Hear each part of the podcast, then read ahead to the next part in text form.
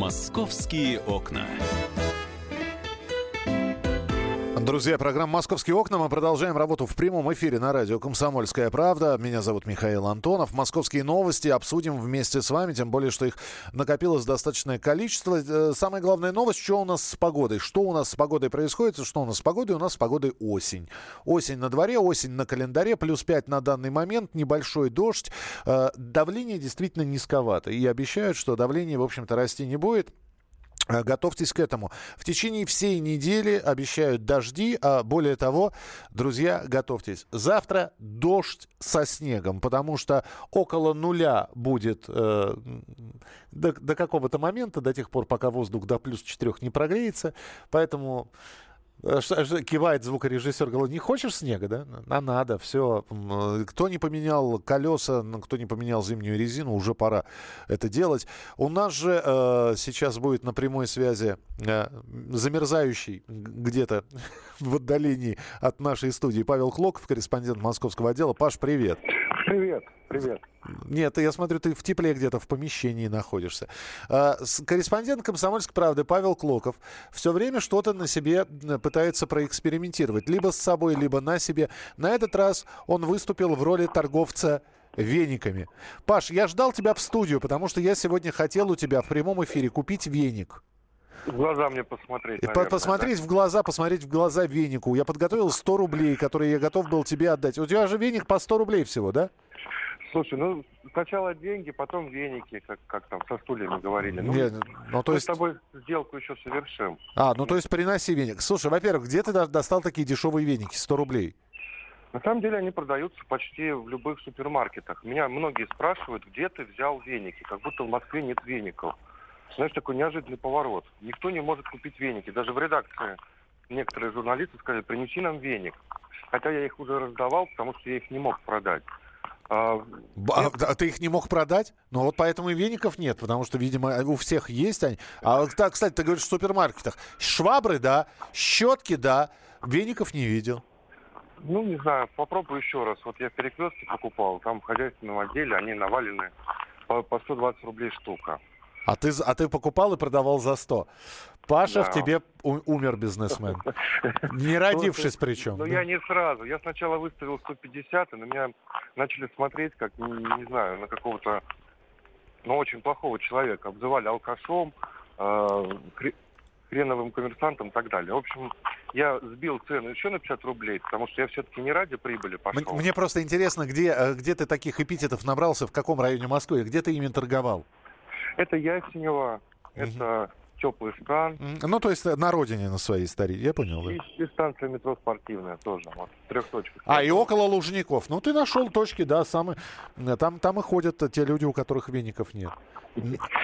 Надо ну, было ладно. идти по пригородным поездам, по платформам железнодорожным. Слушай, вот это, это моя давняя мечта поработать, поработать продавцом в электричках. Я вообще предлагаю вместе с тобой это сделать. Угу. Можно подготовить какой-нибудь номер. Да, да, да, да, ду, да, да, да, дуэт вупсень и пупсень, да. Коми- Слушай, ну... комические куплеты по вагонам. Я понимаю тебя. Давай про веники. И все, итак, ты, ты все-таки накупил. Сколько, какая партия у тебя была? Ну, я купил 5 веников и выставил их по 100 рублей. Э, по 150, потому что вообще никто не купил. А по 100 рублей купили два веника. Цель моя была посмотреть, каково вообще живется нелегальным торговцам. Потому что встать возле метро и что-то вот так втюхивать, как я делал, это незаконно. За это может быть штраф от 500 до 2000 рублей. Угу. И, кстати, в Ясенево я не успел разложить свой товар, как ко мне подошли сотрудники метро в черной форме. Оказывается, есть такая служба по противодействию э, правонарушения на московском метрополитене. И они попросили меня удалиться от зоны, ну, 50-метровой зоны от метро. Вот в 50 метрах нельзя вообще торговать ничем, кроме киосков печать законных. Вот. Ну, я собрался, уехал вот на теплый стан. В принципе, там меня уже никто не беспокоил, никто не подходил. Плюс я пообщался с этими бабушками, да, которые торгуют в людных местах, не только, кстати, возле метро, но и возле торговых центров. Да-да-да, сейчас самое, да. самое время. Вот э, я вижу тоже огромное количество бабушек, которые продают уже закрутки э, да. собственного приготовления. Но я боюсь это брать, особенно когда стоит бабушка с грибами. Но бог его знает, что в этих баночках, да. Я все-таки, когда собираешь... Ну вот гриб... я общался с врачами, они говорят, ни в коем случае нельзя покупать, mm-hmm. более грибы, а особенно молочку. Потому что молочка неизвестно, как хранится там у них дома или не дома и, может быть, даже ботулизм можно поймать в этой продукции, угу. когда нервная система поражается. Слушай, ну неужели, да, такая, в принципе, привлекательная цена за веники 100 рублей э, всего двух клиентов тебе обеспечила, двух покупателей?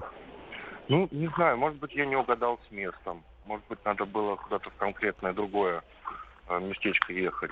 Может быть, мне просто не повезло. А может быть, действительно, веники у всех есть. Сейчас моющие пылесосы, может быть, они уже не нужны.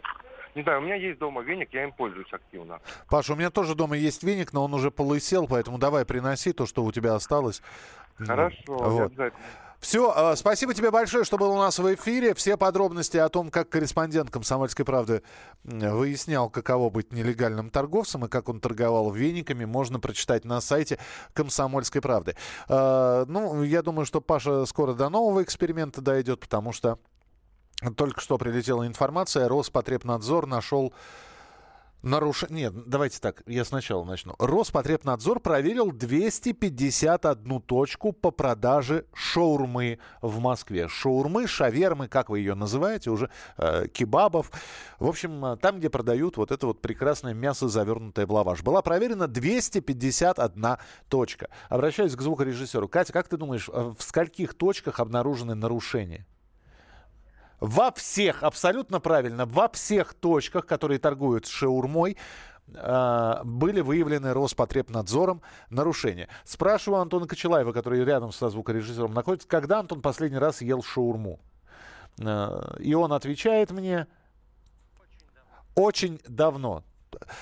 Понятно. Вот поэтому он здоров, бодр и с румянцем на щеках, в отличие от меня. В, в итоге, в результате проверки, которая была проведена, э, она проходила в течение трех месяцев, выявили э, сотрудники Роспотребнадзора антисанитарию, золотистый стафилококк, в отработанных образцах продукции, а также еще кучу нарушений. Вот и трижды подумайте, отказываться теперь от московской шаурмы или не отказываться. А, прочитать об этом можно тоже на сайте «Комсомольской правды». А теперь к хорошим новостям. Ховринская больница, тот самый долгострой, а точнее говоря, это уже недострой, который долгое время стоял и маячил э, своими в общем-то, незастекленными окнами, все-таки ее решено сносить. А, хотя здание в принципе достроено. Там осталось немножко, чтобы его достроить, но это такая серая советская коробка, больничная коробка, и решено не достраивать. В общем, Департамент строительства города Москвы подвел итоги конкурса на демонтаж Ховринской заброшенной больницы. Комплекс работ по... Я не буду говорить, сколько было потрачено денег на строительство – вот того объекта, о котором мы говорим. Но комплекс работ по сносу этой больницы, ну, знаете, 381,5 миллионов рублей. Ну, то, то есть 381 миллион 400 тысяч рублей за снос того, что уже построили. Приступить к сносу больницы в Ховрино планируют до конца осени. Генеральному подрядчику предстоит произвести снос здания Ховринской больницы, а также подготовить площадку для дальнейшего строительства жилья. Работы по демонтажу начнутся в ноябре. Демонтировать конструкции будут с помощью мощного эскаватора со стрелой длиной 54 метра и гидравлическими ножницами. Строительный мусор аккуратно разберут и утилизируют. Завер... Завершат снос здания до конца февраля 2019 года. Мы строили, строили и, наконец, решили все разрушить. Ну, посмотрим. На месте, в феврале должна оказаться на месте Ховринской больницы чистейшая площадка, в которой начнут рыть котлован, э, закладывать фундамент для строительства нескольких многоэтажных жилых зданий. А, еще сообщение зданию на Моросейке придадут исторический облик. А, креатив собственников не прошел цензуру в социальных сетях и в Моском архитектуре. А, и ремонт исторического здания на Моросейке вызвал настоящий скандал в интернете. Очень многие смотрели, что должно получиться, что будет, и раскритиковали это, э, вот это вот строительство, которое началось, реконструкцию. Ну, на этот раз жителям Москвы не понравился ремонт дома номер 4, дробь 2 на улице Моросейка. Это бывший жилой дом купца Гусятникова. А, дом был построен в конце 18 века. На все эти годы он был двухэтажным, но пять лет назад собственник мансарду надстроил, обновил фасад и сказали, что над домом просто надругались. Э, таким образом, э, в общем-то, вернут прежний облик, будут сносить э, мансарду, тоже потратят какое-то день, какие-то, какое-то количество денег, ну и все-таки здание вернет свой исторический облик. Более 80% детей в Москве родились в официальном браке. Эту новость можно интерпретировать по-другому. 20% рожденных в Москве детей родились в неофициальном, то бишь в незарегистрированном, то бишь, по-другому говоря, в гражданском браке. Э, об этом сообщили в ЗАГСе. А, значит, что у нас еще? В московский зоопарк построят новый вход. Э, на данный момент у московского зоопарка несколько входов, но около метро Баррикадная появится новый вход на территорию московского зоопарка. И, как сообщается, делается это лишь для того, чтобы не выстраивались очереди в пик сезона. Если сейчас, например, вот в такую погоду около касс московского зоопарка вы не встретите э, очередь длиной более двух человек, то в э, жаркие дни, в в комфортную погоду. Там действительно выстраиваются очереди, но и не всегда удобно начинать, например, осмотр с центра. Кому-то хочется э, э зайти сразу, не, не, не минуя вот этот вот утиный э, пруд с птицами, э, а сразу подойти к вольерам. Вот там рядом с вольерами и сделают э, тот самый вход. И в гидромедцентре рассказали, когда москвичам лучше переобувать свой автомобиль. Мы об этом говорим периодически в эфире. До конца конца октября. Температура в столичном регионе будет превышать климатическую норму на пару градусов. Это несмотря на то, что я сказал, что завтра даже выпадет, выпадет первый снег. В общем, а, синоптики говорят, что до конца октября в принципе можно на летней резине еще ездить. Но автовладельцам уже нужно быть более аккуратными и внимательными за рулем, не разгоняться и соблюдать тормозной, тормозной режим. Дело в том, что на дороге очень много листвы, и когда идет дождь, это все размука, э, размокает, разбухает, и а, тормозной путь у автомобиля автомобиля становится намного длиннее. А в начале ноября температура будет всего плюс 1-2 градуса. Все чаще будут ночные заморозки с гололедицей. И ездить на летних шинах станет уже небезопасно. Поэтому у вас две недели, а точнее говоря, полторы недели для того, чтобы переобуться. Это была программа «Московские окна». В студии был Михаил Антонов, а впереди вас ждут интереснейшие программы на радио «Комсомольская правда». Далеко не уходите. «Московские окна».